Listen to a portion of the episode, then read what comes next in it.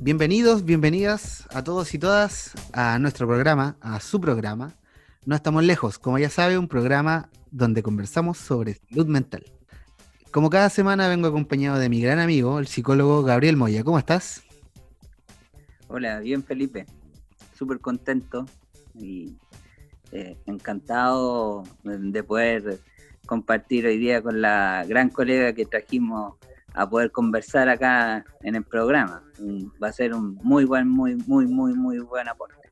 Así es, porque en esta oportunidad, como ya lo habíamos adelantado el capítulo anterior, nos acompaña María Rosa Echeverría, psicóloga clínica que actualmente es parte del equipo de Alegría Emocional. Y bueno, primero que todo agradecerte por estar acá con nosotros, por acompañarnos, por aceptar la invitación y cuéntanos, ¿cómo estás? Bueno, estoy muy bien, agradecido también de la invitación de ustedes. Ojalá hacer un aporte para las personas que escuchan este programa y poder conversar sobre eh, una temática tan difícil y compleja de abordar como es el suicidio adolescente. Así que ojalá podamos en conjunto podamos abordar este tema de la manera más respetuosa posible y seria. Eh, bien, y junto a Gabriel, junto a Ro, así la vamos a llamar durante todo el capítulo, le damos la bienvenida a una nueva entrega de No estamos lejos. Bien, estimados, y entrando al tema que nos convoca el día de hoy, como ya lo anticipamos en la presentación del programa, eh, nos toca hablar sobre el suicidio adolescente nuevamente. Y bueno, fiel al estilo de este programa, vamos a presentar algunas estadísticas, algunas ya las hablamos en, el capítulo anterior, donde tratamos esta temática que fue nuestro primer capítulo, el de Kurt Cobain, así que si no lo ha escuchado puede ir ahí en su plataforma preferida y escucharlo porque también está muy bueno. Y bueno, contarles que en Chile el suicidio es la primera causa de muerte entre las personas de 20 y 25 años. Es la segunda causa de muerte entre los niños, niñas y jóvenes de entre 15 y 19 años. Y aquí viene el dato, tal vez, estimados, más impactante, es que entre el año 1999 y el 2008, la tasa de mortalidad por suicidio en Chile incrementó un 215%. Esto según el INE y el MinSal.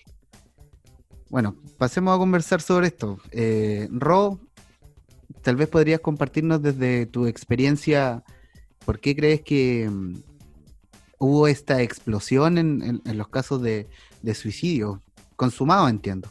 Bueno, Felipe, eh, es importante saber que eh, frente a esta situación de, la temática del suicidio en adolescentes y en jóvenes, eh, todos tenemos una, responsabilidad, ¿verdad? Y si bien es un, un tema de salud mental, es algo prevenible. Entonces todos somos responsables también de poder, eh, de alguna u otra manera, estar alertas a las señales que, nos entregan eh, los niños, las niñas, los jóvenes, para poder eh, colaborar en su proceso, prestar atención y básicamente no minimizar algunos aspectos que en general a veces cometemos los errores como adultos en pensar que es parte de la etapa que están pasando. Mm. En muchas ocasiones pensamos que, eh, que, es normal que estén irritables, que tengan dificultades con los padres o que estén más aislados porque pensamos que eso es parte de la adolescencia, por ejemplo. Y eh, también desestimamos o no valorizamos tanto la emocionalidad eh, mm. de nuestros niños, niñas y jóvenes. Sí, totalmente, porque, claro, tenemos siempre nosotros la conciencia de que en la etapa de la adolescencia, claro, donde la persona está en desarrollo, está configurando tal vez su estructura de personalidad, y se generan estas crisis normativas como nosotros los, los profesionales nos gusta llamarlas. Pero efectivamente, yo también concuerdo contigo en que muchas veces empezamos a disminuir estas conductas porque, claro, a nosotros tal vez también nos pasó cuando éramos adolescentes, pero hay que siempre tener en consideración que no todos actuamos de la misma manera frente a estas crisis. Y Gabriel, quisiera que comentáramos un poco el por qué crees tú que se, produce este aumento de las tasas de mortalidad en esa época en específico. ¿Habrá alguna razón? ¿Por qué no fue antes? ¿Por qué no es ahora? ¿Qué crees tú? En realidad, eh, la sociedad desde los años 90 en adelante, sobre todo en nuestro país, eh, se ha desarrollado de una forma distinta. La comunidad se ha ido reduciendo, el compartir en familia también eh, ha ido cambiando. De hecho, los momentos en familia son sumamente reducidos, Felipe y Ro. No tenemos la instancia de poder conversar con nuestros hijos, los que somos padres o madres, como las teníamos en otros momentos. Quizá ahora en el contexto actual, con la pandemia, se han generado otras instancias de conversación que habíamos perdido. Mm.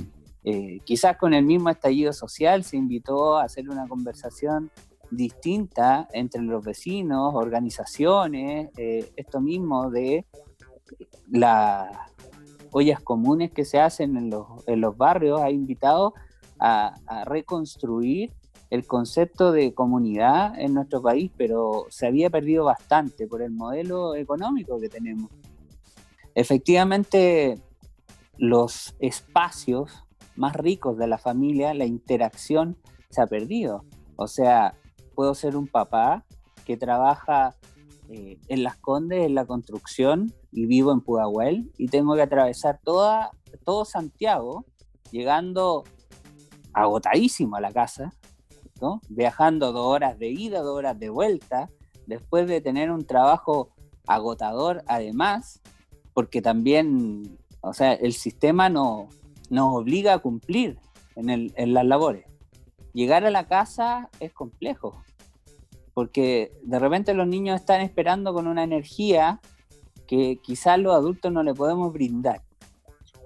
Y el adulto o los adultos eh, terminan eh, destruidos, cansados, agotados, se acuestan, eh, no conversan con su hijo, los hijos quedan utilizando la tecnología, los que pueden, los otros haciendo las cosas que, que puedan, pero con poca interacción. Mm. Y para un adolescente es complejo resolver eso. O no tener interacción con los padres eh, invita a, conocer el mundo con otros pares, que puede ser favorable en algunos aspectos de la vida, pero en otros no tanto, porque los pares tienen la misma experiencia entre ellos. Y como lo hemos hablado en, en otros capítulos, eh, la interacción con los pares, si no es regularizada, no es eh, vista o simplemente los padres no conocen a los pares o los amigos que, puedan tener los chiquillos en esa etapa, eh, se pueden eh, generar momentos sumamente complejos para la adolescencia. Entre ellos, el consumo de sustancias, entre ellos, la interacción entre, por ejemplo, compañeros que, tienen ideación suicida. Claro. Y eh, los adolescentes se mimetizan entre ellos, entonces es parte de la adolescencia. Mm. Y ahí empiezan a correr ciertos riesgos. Bueno, acá tenemos una experta en el área, así que también vamos a profundizar en eso. Sí, porque pareciera que esta problemáticas son como el lado B o la cara opuesta de la globalización, ¿no? como tú dices, por un lado tenemos la información inmediata, como lo hemos dicho en algunos otros capítulos, el acceso a cosas que antes no teníamos, pero se van generando estas otras problemáticas como el, el distanciamiento, el distanciamiento entre las familias, por, bueno, por lo que tú dices y por, por muchas otras cosas. Ro, ¿qué podrías como contarnos al respecto de eso? Bueno, coincido completamente con lo que, lo que señala Gabriel y además sumar a eso que, claro, el escenario antes de la, de la pandemia era distinto. Los, los, jóvenes, los adolescentes estaban en una situación escolarizada, por lo menos que eh, teníamos más probabilidades de que hubieran adultos que sean más cercanos o que fueran un referente para ellos con el cual contar. Actualmente, eh, claro, muchas veces en, mi experiencia en trabajo en colegio, eh, el rol del psicólogo o algún profe jefe eh, o alguien de confianza, a veces la inspectora, la, tía que, que, abre la puerta, son personas que se vuelven significativas en, esta, en estas edades. Entonces, actualmente con esto del encierro, si bien lo podemos ver como algo positivo y también podemos observar que la familia podría estar más unida porque estamos obligatoriamente todos dentro de la casa. También eso trae problemas de convivencia en muchas ocasiones mm. porque es una instancia en que nos pusimos cara a cara a darnos cuenta que en realidad no estamos conociéndonos al interior de la familia y tampoco estamos conociendo, o sea, ahora los papás están descubriendo o, los familiares que viven con, estos niños o adolescentes en esta etapa, que crecen harto, que comen mucho, que duermen poco.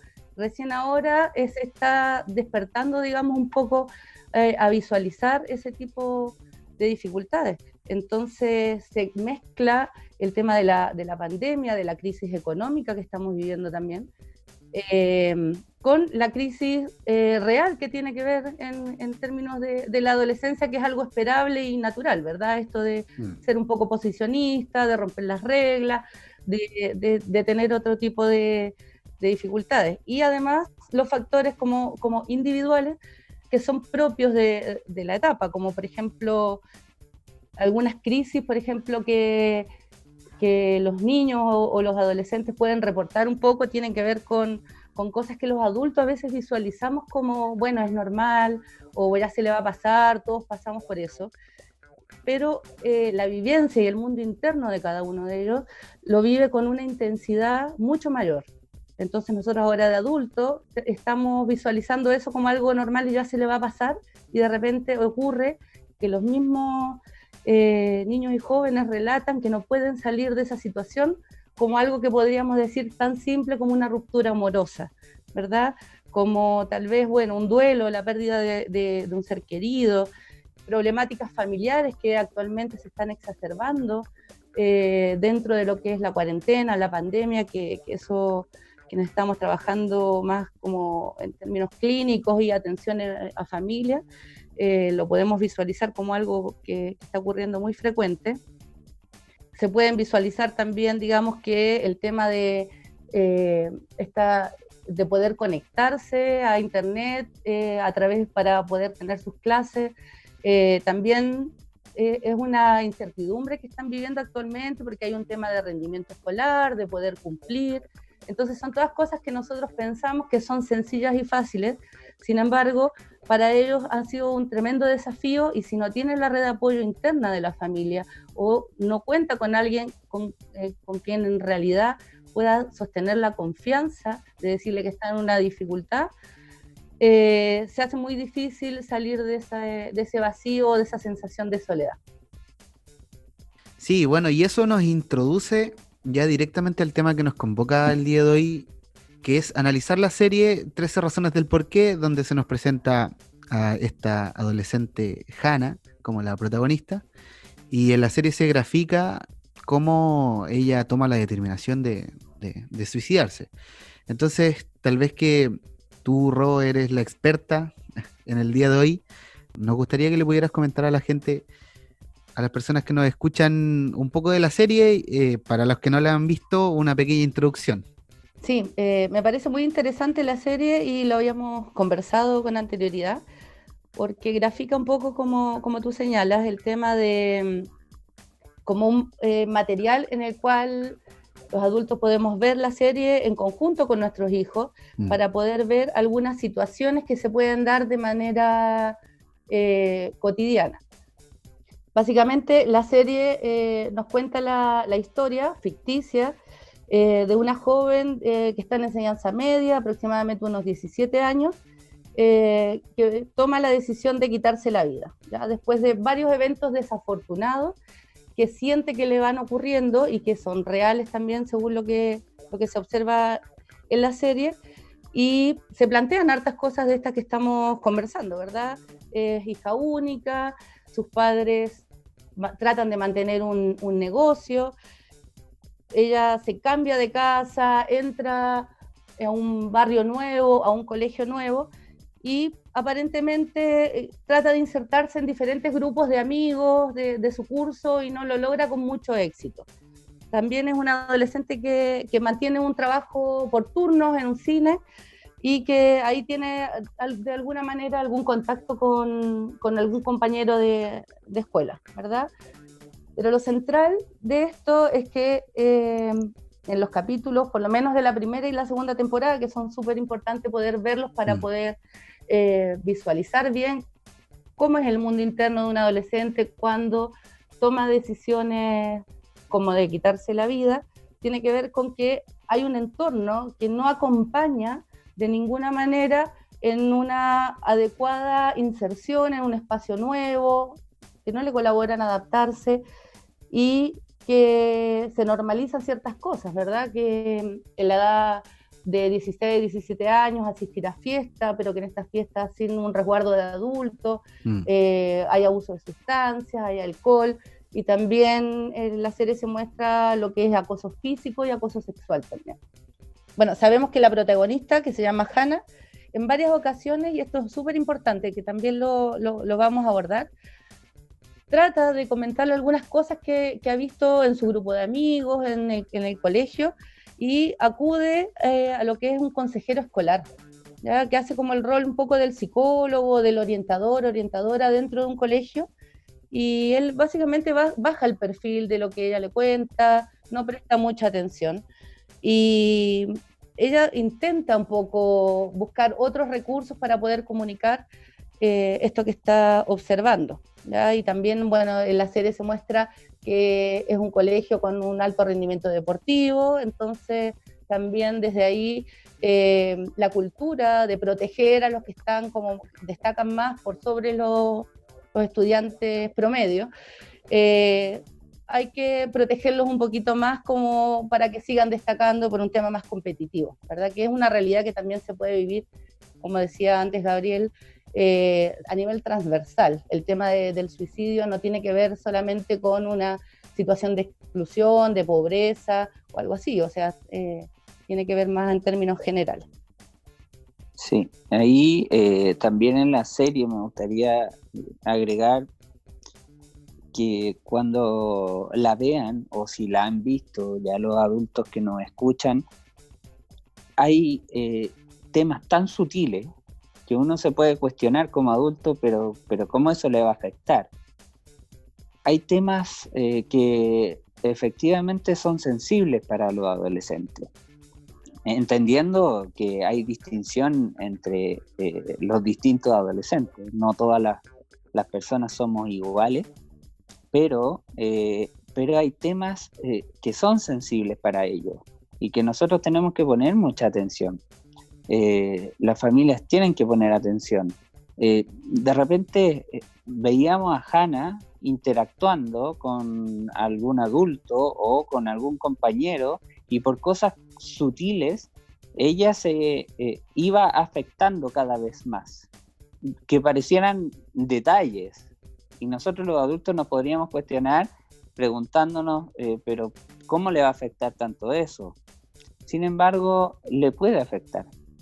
Sobre todo cuando está viviendo con una carga emocional continua, constante, y como bien decía Larro recién, eh, habían adultos que eh, minimizaban las situaciones que estaba viviendo. Cuando un adolescente eh, ve que sus sentimientos, sus emociones son minimizadas, le afecta constantemente. A nosotros los adultos también nos afecta. Cuando no son las emociones nuestras, cuando damos eh, a conocer algún tipo de emoción y no son bien recepcionadas por un otro, por supuesto que nos afecta, pero a los adolescentes les afecta mucho más. O sea, cuando hablábamos en otros capítulos, Felipe, de que los adolescentes a veces se encierran en la pieza, eh, como parte de su adolescencia, por supuesto, pero eh, de repente nosotros los adultos los invitamos a que se encierren en la pieza y no nos damos cuenta. Efectivamente, y yo siempre hago el mismo comentario, yo siento que a, medida que vamos creciendo, que nos vamos convirtiendo en adultos, se nos va olvidando cada vez más lo que significó ser adolescente. Y yo creo que ese es un punto súper importante para mm. poder coordinar con, los adolescentes que nos rodean, o sea, entender también o tratar de, rememorar lo que nosotros sentimos. O sea, si, si bien podemos ser adolescentes en distintas etapas, en distintas etapas como eh, de años, con años de diferencia, nosotros también lo vivimos. Y, mm. y eso creo yo que es sumamente importante que los padres, que, los cuidadores recuerden, o sea, cómo ellos o cómo nosotros mismos nos sentimos cuando teníamos 17 años. El otro día hablábamos con Gabriel sobre un tema que toca la, mm, la serie, que es el ciberbullying. No lo, no, lo, no lo grafica textualmente así, pero claro, o sea, hay, algunas fotos que, que andan circulando de la protagonista. Hay fotos tal vez que son íntimas, que se divulgan sin su consentimiento.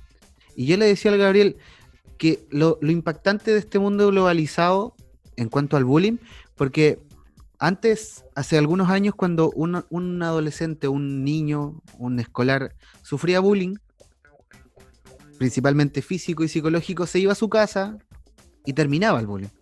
Por algo los niños se encerraban en sus casas y dejaban de salir, eh, no iban al colegio, porque era su vía de escape. Pero hoy día, ¿cuál es la vía de escape de los adolescentes? Salen del colegio donde están sufriendo bullying, donde están siendo maltratados, por sus otros compañeros, por supuesto. Que al mismo tiempo, eso es lo problemático de todo esto, que esos compañeros también tienen, vienen de un sistema que los ha llevado a comportarse de la manera que lo están haciendo, ya sea porque eh, no tienen eh, por su parte también una protección, no tienen una vigilancia tal vez, no tienen una imposición de límites de una persona que sea de su confianza. Entonces estos mismos adolescentes empiezan a actuar eh, muchas veces sin medir las consecuencias porque como les digo, no hay un padre, un cuidador que, les diga o, que les muestre que lo que están haciendo está mal. Entonces, volviendo al tema, claro, ahora los muchachos salen del colegio después de sufrir bullying durante todo un día, llegan a su casa, y el teléfono suena, suena, suena, suena. Abren el computador y tienen 10, 15, 20 imágenes con cientos de comentarios. Mira este, mira este otro. Entonces, los niños, nuestros niños, niñas y jóvenes hoy día no descansan cuando están siendo víctimas de bullying. No descansan de, las personas que los amedrentan porque están constantemente expuestos a esa información negativa para ellos. Bueno, tal como, como tú señalabas recién, eh, es importante desde ahí que bueno, que tiene sus limitaciones, ¿verdad? El tema de lo que es el control parental en términos de el uso de los dispositivos móviles, digamos, ya sea computador, en las aplicaciones, y también cómo está la, la, distinción en que los papás a veces no quieren meterse en la privacidad de los hijos, quieren mantenerse, digamos, eh, un poco dándoles su autonomía, su espacio, que tiene que ver con eh, básicamente ahora en, cuarentena, pandemia, que están metidos completamente en el celular, que conversan con uno, que a través de juegos también conocen otras personas. Mm. Entonces, y personas que efectivamente conocen, pero no las conocen, ¿verdad? Cualquiera se puede meter a estos juegos. Y eh, los papás, por lo menos en mi experiencia eh, profesional, dudan mucho en esto de de revisarle el teléfono a los hijos, de, no querer romper esa privacidad. Entonces es, una, es un motivo que, que, no saben cómo resolverlo y no saben cuál es el límite en que ellos confían y los dejan o las veces que se han metido lamentablemente han encontrado cosas. Sí, de hecho, eh, ese tipo de interacción que también eh, se veía eh, y se graficaba en, en, la serie, ¿cierto? Con el vínculo con los padres de, la escuela, eh, que puede ser súper dañino, pero más dañino aún, o, se transforma en dañino cuando no hay, no hay adultos que acompañen ese proceso. Eh, porque efectivamente, y volvemos a lo que conversamos en, en el inicio, o sea, tenemos una población mayoritariamente desgastada y, es complejo poder dar cumplimiento como padre o madre a las necesidades de un niño, a las necesidades de un adolescente o un adolescente en una situación de crisis. Porque es difícil llevar el día a día. Esa interacción eh, natural que deberían tener los adultos responsables con sus hijos es difícil llevarla. O sea, estar desgastado para un adulto y tomar el protagonismo necesario para hacerse responsable de un hijo es complejo. Eh, y, acá no quiero responsabilizar, que se entienda bien, que no quiero responsabilizar a los adultos de eh, eh, las interacciones con el, suicidio, con el suicidio que puedan tener los adolescentes, porque eh, entre todos, entre todos, como sociedad, hemos ido contribuyendo a que esto vaya aumentando. Los adultos, como bien decía Felipe recién, tenemos a los niños que, o niñas que hacen bullying en un colegio que también son víctimas de otras interacciones. Tenemos a los adultos que están en la casa que también son víctimas de otras interacciones que provocan el aislamiento. Y tenemos, por último, a el chiquillo o chiquilla que no sabe qué hacer porque ya sus amigos en el colegio le dieron la espalda, va a su casa, tiene a su padre y a su madre, si es que las tiene, desgastados, y eh, se queda solo o se queda sola. Más aún si vive una situación traumática. Y entendiendo que por sí la adolescencia es compleja. O sea, ya está pasando un duelo natural en la adolescencia, diferenciándose de sus padres, más le toca vivir todo esto. Entonces, eh, en ese momento emerge las ideas suicidas que parten eh, de distintas formas, con corte, con toma de medicamentos, etc. Eh, y se van transformando en situaciones cada vez más graves. Y más aún cuando ese chiquillo o chiquilla se toma una pastilla o se toma varias pastillas, se queda dormido y sus padres no se dan cuenta de lo que pasó. Quedan más desamparados aún. Y ahí, además, se complementa con todo esto que dicen eh, muy bien ustedes, que eh, las redes sociales se transforman a veces en un enemigo para estos chiquillos. Eh, entonces, eh, a lo que voy es que eh, los factores se van sumando. No es que ocurra solo una cosa que permite tomar la decisión a un adolescente de quitarse la vida, sino que van ocurriendo muchas que quizás son imperceptibles, pero que contribuyen a esta decisión terrible y tremenda. Y es un problema que estamos viviendo muchísimo, lamentablemente, en nuestro país. Sí, y en cuanto a los factores que mm, tú mencionas, Gabriel, Ro, tal vez podrías introducirnos un poco más al tema y comentarle a las personas que nos están escuchando cuáles podrían ser los factores más importantes a tener en consideración al momento de, enfrentarse a un adolescente o a una joven que esté mm, con riesgo suicida.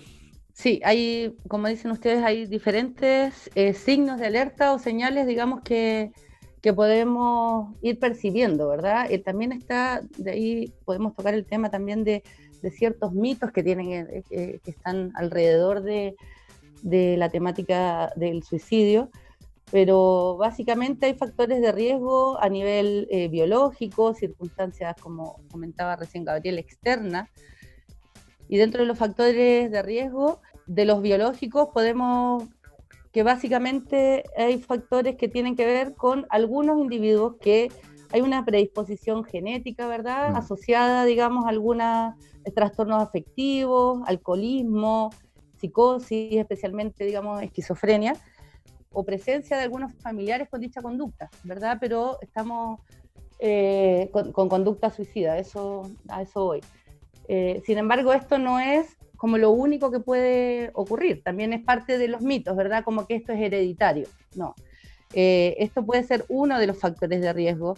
Las circunstancias externas también que, que puedan gatillar, que tiene que ver con diferentes momentos en el que el sujeto o la persona está pasando. Y eso es importante también porque a veces estas ideas que empiezan a ocurrirse como de la autoeliminación, de no estar más, de que tal vez eh, todos estarían mejor sin mí, pasan en momentos súper puntuales que tienen que ver a veces con duelos, con dificultades familiares, con pérdidas, de, amigos, cambios incluso eh, que uno lo ve como simple, de colegio, de ciudad, que también pueden, pueden traerle aparejados, digamos, diferentes pensamientos que los pueden eh, llevar a, estar en una situación de riesgo. Y, me hace mucho sentido lo que dice de, los factores de riesgo, entendiendo que a veces hay estadísticas que hablan, eh, por ejemplo, eh, de las personas que adultos que padecen algún tipo de depresión y que después los niños eh, tienen depresión en la adolescencia o después como, como adulto, eh, yo no sé eh, si tendrá que ver con, genética eso. Yo creo que es más bien un aprendizaje, una validación de, esa, de esos signos. Si entiendo que una mamá o un papá estuvo depresivo durante mucho tiempo y no podía dar los cuidados suficientes a un niño o un adolescente, ese niño o adolescente va a manifestar algún síntoma respecto a eso, pero no necesariamente tiene que ver con la genética. Eh, y, o sea, lo que quiero decir que eh, eso no es lo más importante.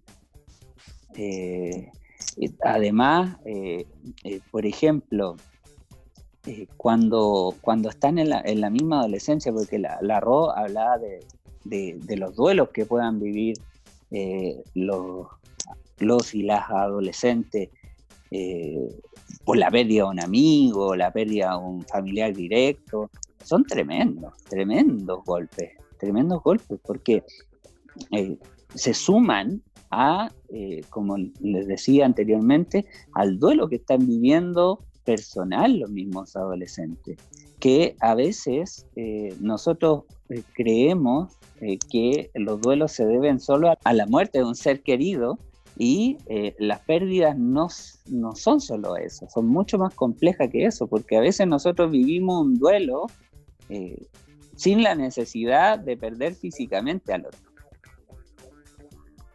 Bueno, dentro de, lo que tú estabas mencionando, es importante también, me meto todavía en, esto de en qué señales, hay señales a nivel familiar que también podemos estar atentos, ¿verdad? Eh, de repente hay malas relaciones entre los padres y los hijos.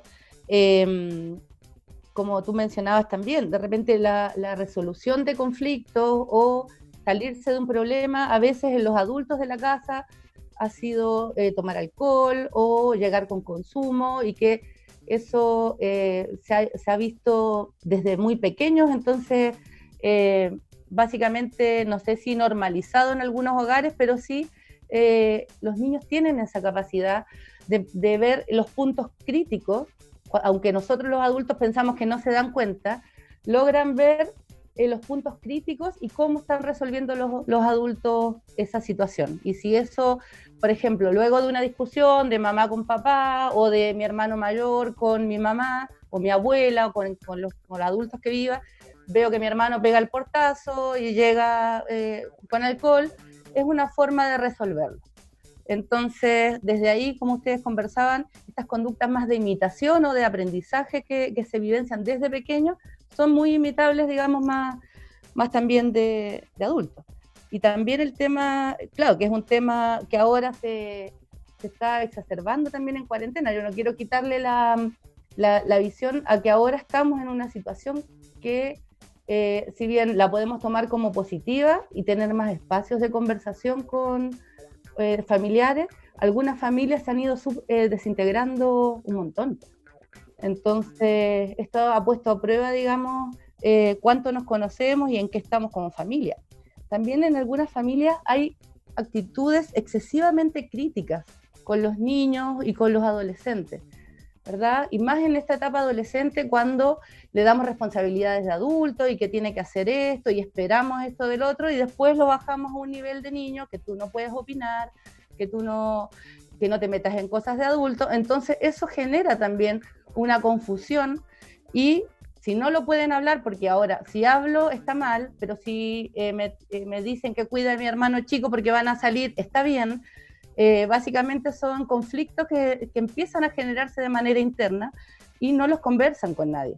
¿ya? Y en estas ocasiones, como estamos ahora en pandemia, es muy difícil que tengan ese contacto si es que tenían una relación con un profe jefe, como habíamos inicialmente contado, o con alguna otra red. Entonces la red ahora está básicamente a nivel familiar y por lo menos una de las personas de la familia que esté que establezca una confianza con ese niño o con ese adolescente.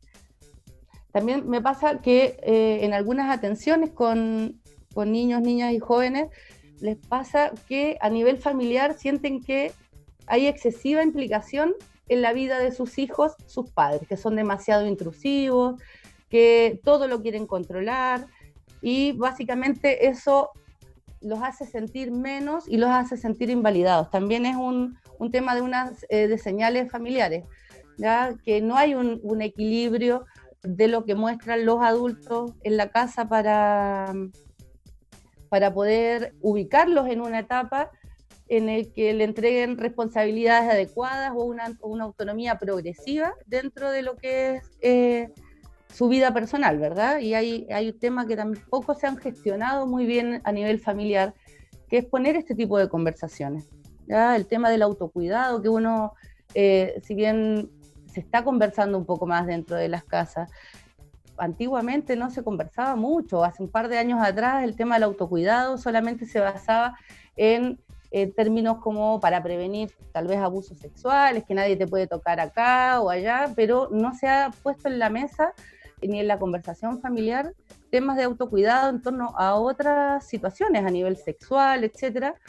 Y eh, los adolescentes tienen mucha, eh, mucha curiosidad de empezar a descubrir su sexualidad y ahí empieza el error porque donde no tienen alguien de confianza en la casa o no los han validado en alguna ocasión, empiezan estos eventos como desafortunados como preguntarle a una amiga o meterse a alguna página y empezar a averiguar por ellos mismos. Entonces también son temas que sí son señales que podrían estar dificultando, digamos, el, cuidado real de cómo poder ayudarlos en estas ocasiones.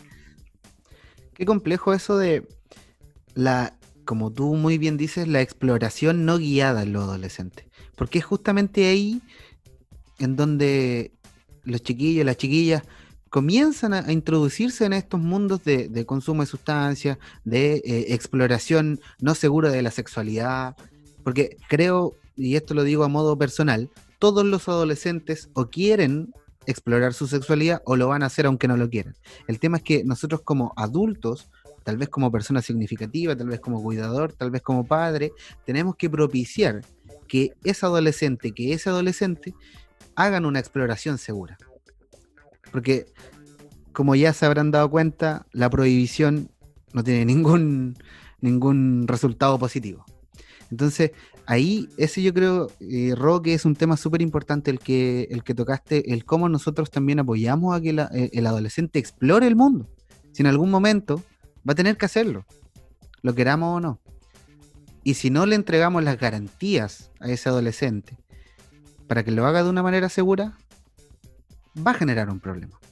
Sí, eso es importante que puedan contar con una persona de confianza, ¿verdad? Sí. Eso que tú dices es súper es súper importante, ya que es una de, de, las cosas que más relatan ellos, que no tienen con quién. Y ese mm. sentimiento de, abandono, de vacío, de soledad, que eh, básicamente después es lo que, lo que se ve, que, que, pasa encerrado en la pieza, que pasa metido en el celular, y muchas veces pasan metido en el celular ni siquiera hablando con, otro, con otros amigos o socializando por esa vía, sino que están en la nada misma y están mm. en, un, en una cantidad de pensamiento que en esa cabeza o eh, emocionalmente frustrado no logran resolver porque no hay una adecuada guía ni tampoco un adecuado manejo de las emociones. Y ahí está la diferencia que incluso podemos decir, eh, donde sabemos que el tema de la, de la, conducta suicida o de los suicidios se puede prevenir, tiene que ver también con una adecuada guía emocional. ¿verdad? Muchas veces los niños no pueden decir, no pueden distinguir entre una emoción y otra, no saben si están con pena, si están con mm. rabia, si es una tristeza más profunda, no logran describir. Y eso, nos gusta o no, es responsabilidad de los adultos guiarlos en, la educación emocional también. Exactamente. Es complejo eh, llegar a los adolescentes, porque como lo hemos dicho ya varias veces, eh, eh, se distancian un poco de los adultos por una lógica de independencia. Eh, normal que ocurra en la adolescencia, pero yo me pregunto si ese distanciamiento que tienen los adolescentes con los adultos es porque no quieren estar con los adultos. Eh, a lo que voy es que no necesariamente porque los adolescentes vayan generando una independencia mayor que los niños, no quieran estar con un adulto. Entonces, ahí está el trabajo del adulto, saber cómo, cómo llegar a ese niño o a esa niña o a ese adolescente en, una, en, en un momento complejo o en los momentos simples que se puedan dar en, cuando estén tomando once. Sí, y yo creo también súper importante, algo que nos habló Ro fuera de grabación, que encontraba primordial conversar el día de hoy, que son los mitos que circulan frente al suicidio. Porque muchas veces, bueno, ella va a ahondar desde su expertise, muchas veces nos topamos con relatos de, personas cercanas que dicen, no, está puro fingiendo, es para llamar la atención. Eh, ¿Cuál es la línea crees tú entre mm, el supuesto fingir y la real intención de suicidarse? Bueno, hay, hay, un, hay un tema bien importante en eso que acabas de decir, porque hay un como un supuesto fingir la real intención.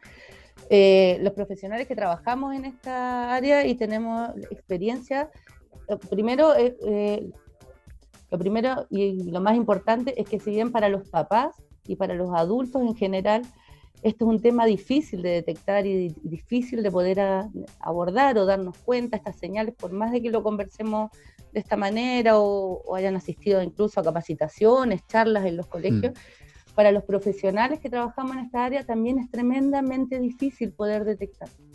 Entonces eso es importante, ¿ya? Porque en ocasiones a veces capaz sospechan cosas eh, o piensan que hay algo que no está yendo bien y ahí los expertos son los adultos que conviven con ese niño, con ese adolescente. Entonces nosotros tenemos que básicamente trabajar en equipo porque estamos conociendo recién a ese niño y se trabaja e-, en esta red más, más interna, ¿verdad? Y esto que mm. tú, tú mencionas es, es uno de los mitos que se da también, que tiene que ver con lo que se llama, o podríamos denominarlo como el chantaje emocional, ¿verdad? Esto de que hago el show, o que no, es que se pone muy dramático.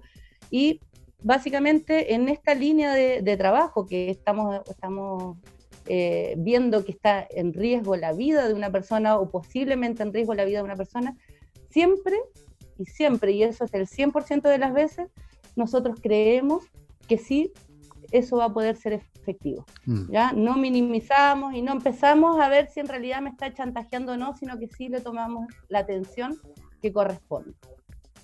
Entonces ahí viene lo preventivo, ¿verdad? Porque en realidad tengo que escuchar, tengo que sentir con el otro, acompañarlo y creerle que eso que me está contando realmente es así, lo está vivenciando así. Yo no puedo ponerme desde afuera a, pensar si es show o no es show. Entonces, desde ahí, primero, eso. Bueno, esto lo podemos visualizar en la, en la serie que pusimos o trajimos de ejemplo, el tema como del chantaje emocional o esto de que eh, la persona está exagerando. Eh, en la serie, cuando Hannah pide apoyo en varias ocasiones, por lo menos eh, en la serie muestra que tuvo como unos tres intentos de, de acudir a, a, conversar con el consejero escolar y él minimizaba la situación, encontraba que no tenía tiempo, entonces, o que no era tan grave lo que ella le estaba contando. Exacto. Entonces, desde ahí también eh, vemos a alguien que es un responsable, una, un adulto, que no está eh, prestando real atención a la situación. Y eso también se ve en la serie posteriormente, ya que, mm, bueno, estas 13 razones del por qué son eh, 13 personas que ella indica también eh, que de alguna manera fueron responsables de que ella tomara esta determinación de quitarse la vida. Y uno de ellos, de, las personas que está eh, eh, en, una de las cintas, es el consejero escolar. Entonces es importante también que, que sepamos, digamos, que los profesionales que sí, de repente tal vez tenemos un, un oído distinto, una experiencia diferente de haber escuchado más casos, sí tengamos la responsabilidad real de prestar oreja y, y poder estar atentos a, a, cuando nos hablan y cómo nos hablan, porque el 80% del lenguaje además es no verbal. También se observa mucho en la serie. Mm. Si bien ella tiene momentos de alegría, en general en la serie ella actúa de manera muy plana. Poca sonrisa, eh, poca gestualidad, eh, se sorprende un poco cuando alguien le dice una palabra bonita, eh, cuando alguien le quiere hacer un cumplido de repente de manera respetuosa, que pasa como con un compañero, sin faltarle el respeto, ella se sorprende, pero tampoco lo puede, lo puede expresar de una manera no verbal. Entonces también esto de, de estos silencios, de, esto, de este retraimiento también eh, de expresiones, también hay que estar atentos, es una de, las situaciones. Sí, qué, qué, importante eso que están mencionando, Ro, sobre el estar atento y en realidad escuchar al otro. Seamos o no seamos profesionales, estemos o no estemos a cargo de velar por estas situaciones, siempre yo creo que cuando una persona llega a nosotros es porque de una u otra manera algo generamos en esa persona. Entonces, en ese generar algo en ese otro que es, está teniendo ideación suicida, aunque yo no sea profesional, si yo no fuera trabajador social, por ejemplo, de todas maneras tengo que prestarle atención y tengo que, tengo que prestarle la, la, la debida conciencia de lo que me está contando. Porque esto, bueno, me voy a adelantar un poco, pero también nos lleva algo que tú dijiste a otro mito que habla sobre la impulsividad. O sea, ella reiteradamente asiste a lugares buscando ayuda. Entonces hay que pensarlo de la siguiente manera. Una persona que tiene depresión, que tiene ideación suicida, toca una puerta, se le cierra. Toca dos puertas, se le cierra. Toca tres puertas, también se le cierran. ¿A qué como personas, como sociedad, estamos llevando a esa persona que tiene depresión o ideación suicida? La estamos llevando directo o indirectamente.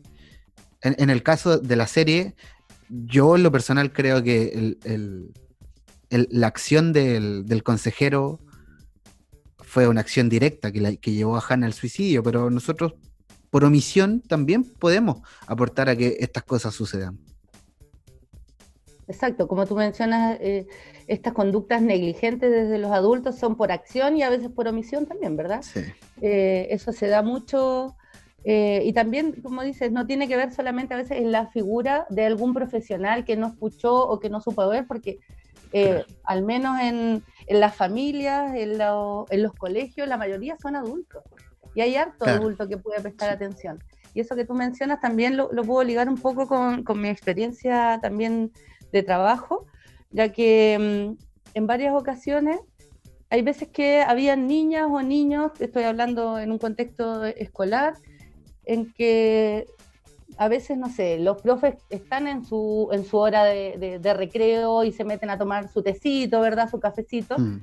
Y esto de que el psicólogo sale a dar la vuelta al patio, o a veces espera que alguien cruce el patio para pedir apoyo. A veces uno sale al patio, porque yo también me he tomado mi café en, el horario de recreo, si eso, si eso es verdad, digamos. pero de repente uno cruza para allá y ve una persona sola, sin jugar, sin amigos también. Y a veces, claro, eso también es una señal de algo que te, que te está pasando. No solamente esto de, de, la, de que todo sea como hablado o que alguien te venga a pedir un apoyo verbal. Tenemos que saber leer esta, estas retiradas también que hacen o básicamente cuando no, no encuentran un espacio. Eso hablaba un poco de, de lo que tú me, me, conectabas también con el tema de la impulsividad, ¿verdad? Ese es otro mito que, que, se cree que a veces las personas son impulsivas o que algo les cayó mal o esto fue lo detonante y entonces se suicidó. Ya eso es un mito en realidad, mm. porque la mayoría de las veces o hay avisos verbales o conductas sobre sus intenciones de otra manera. Sí. ¿ya? A veces en la sutileza incluso podemos eh, observarlo eh, si cambió su peinado, si eh, el color de la vestimenta ahora es distinto. ¿Qué más podemos observar? Si dibuja, por ejemplo, el estilo de dibujo, o sea, tenemos que estar atentos, son otras señales. ¿Verdad? De repente, no sé, uno como mamá entra a hacerle la cama, revisar la pieza, y hay cosas que nos avisan que hay algo que no está, no está como estaba antes.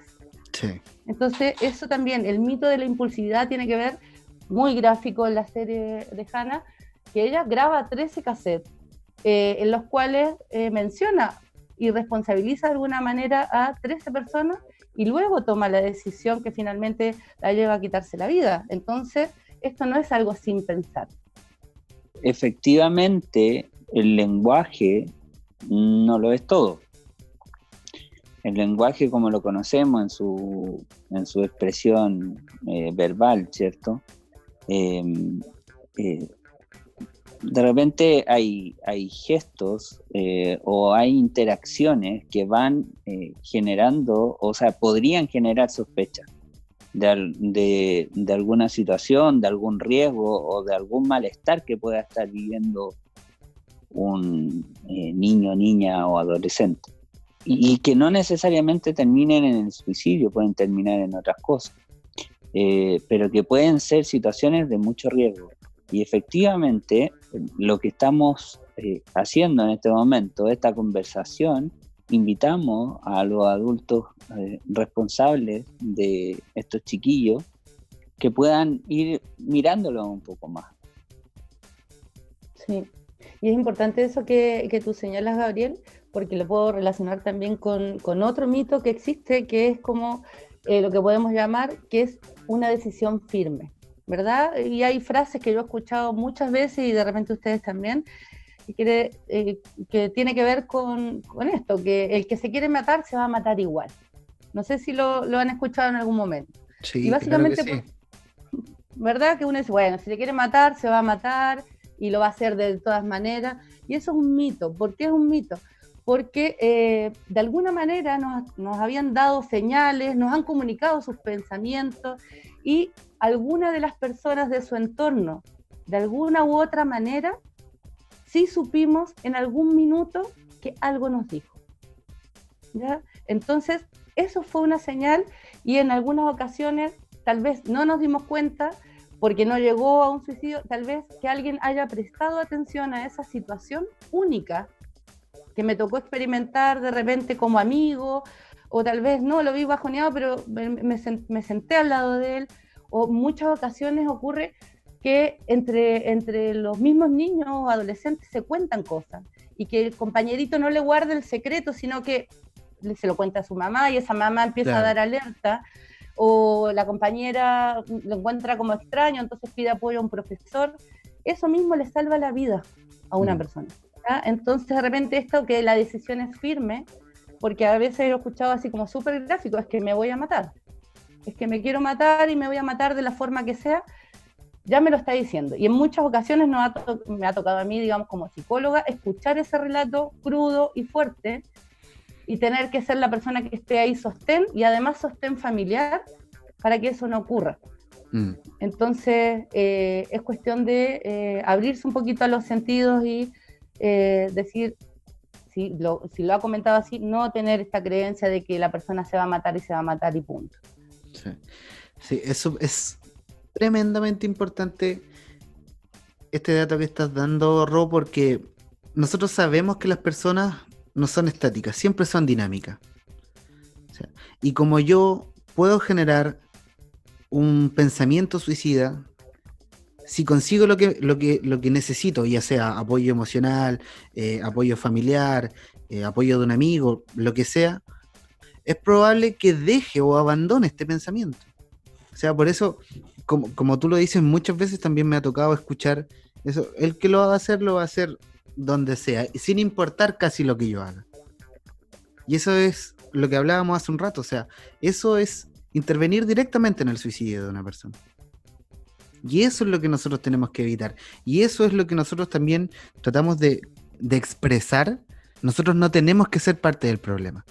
Tenemos que ser parte de la solución. Y como yo le decía hace un rato, o sea, no, no necesariamente desde el punto de vista profesional, la idea de esto, nosotros como profesionales, aquí nosotros tres, sabemos bien lo que, cómo, cómo más o menos hay que actuar, o, por qué se produce, o cómo reaccionar frente a un aviso suicida.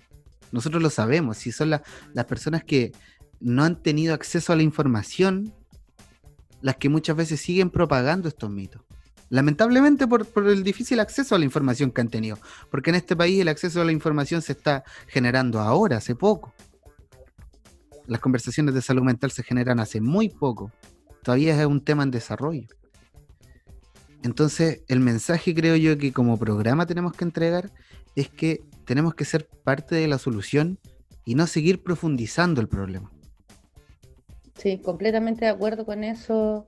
Y, ahí lo puedo unir también con, otro de los mitos que también, eh, también se ha escuchado y que, perdón, con otro de los mitos que también eh, lo he escuchado en, la experiencia laboral en, colegio, ¿verdad? Cuando en algún minuto eh, me tocó proponer, por ejemplo, cómo vamos a hacer estas campañas, como para hacer la prevención y, mostrarle a los niños.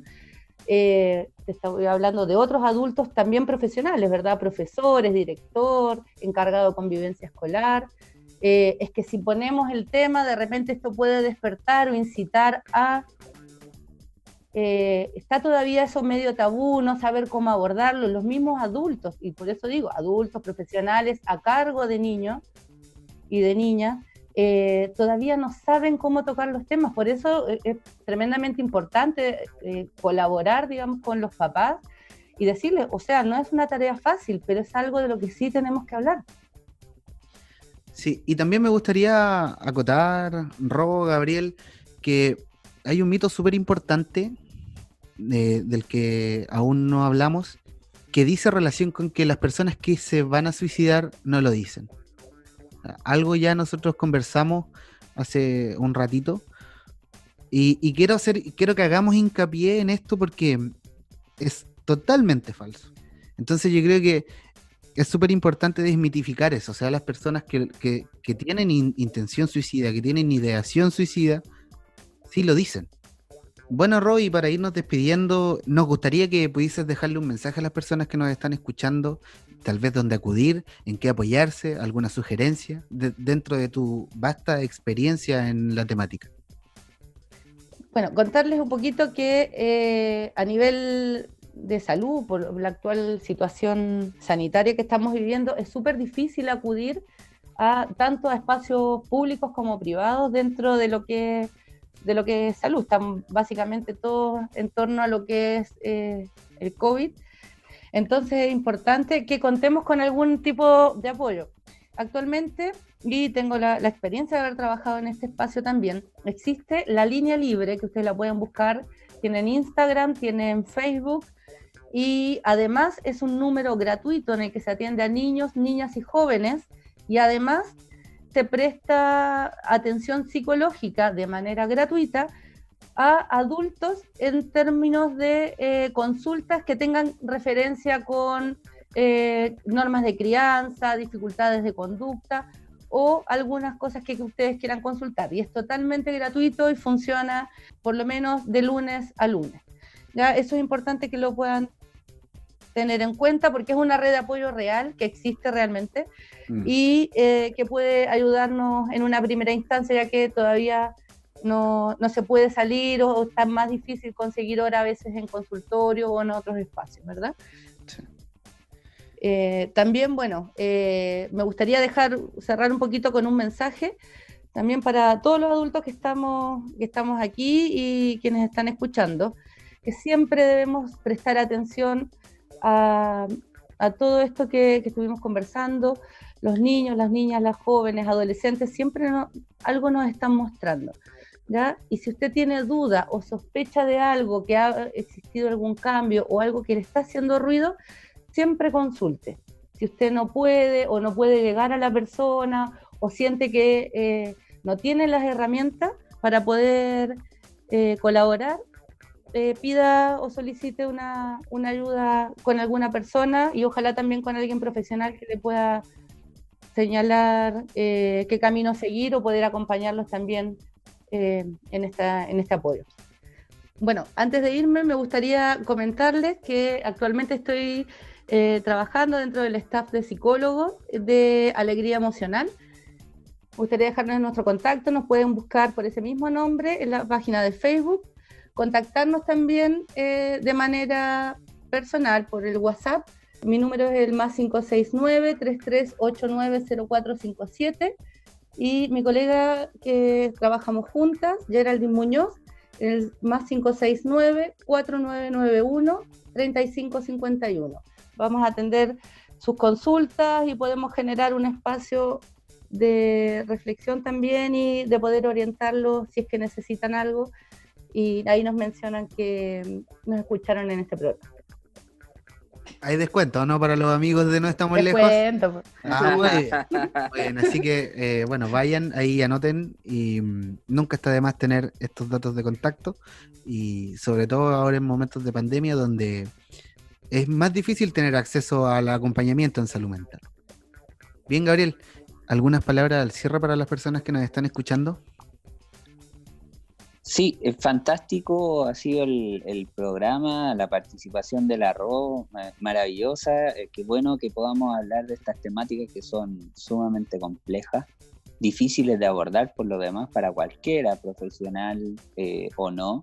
Es, difícil como poder dar solución a estas temáticas hemos tenido políticas públicas que no han dado los, resultados que nosotros esperamos.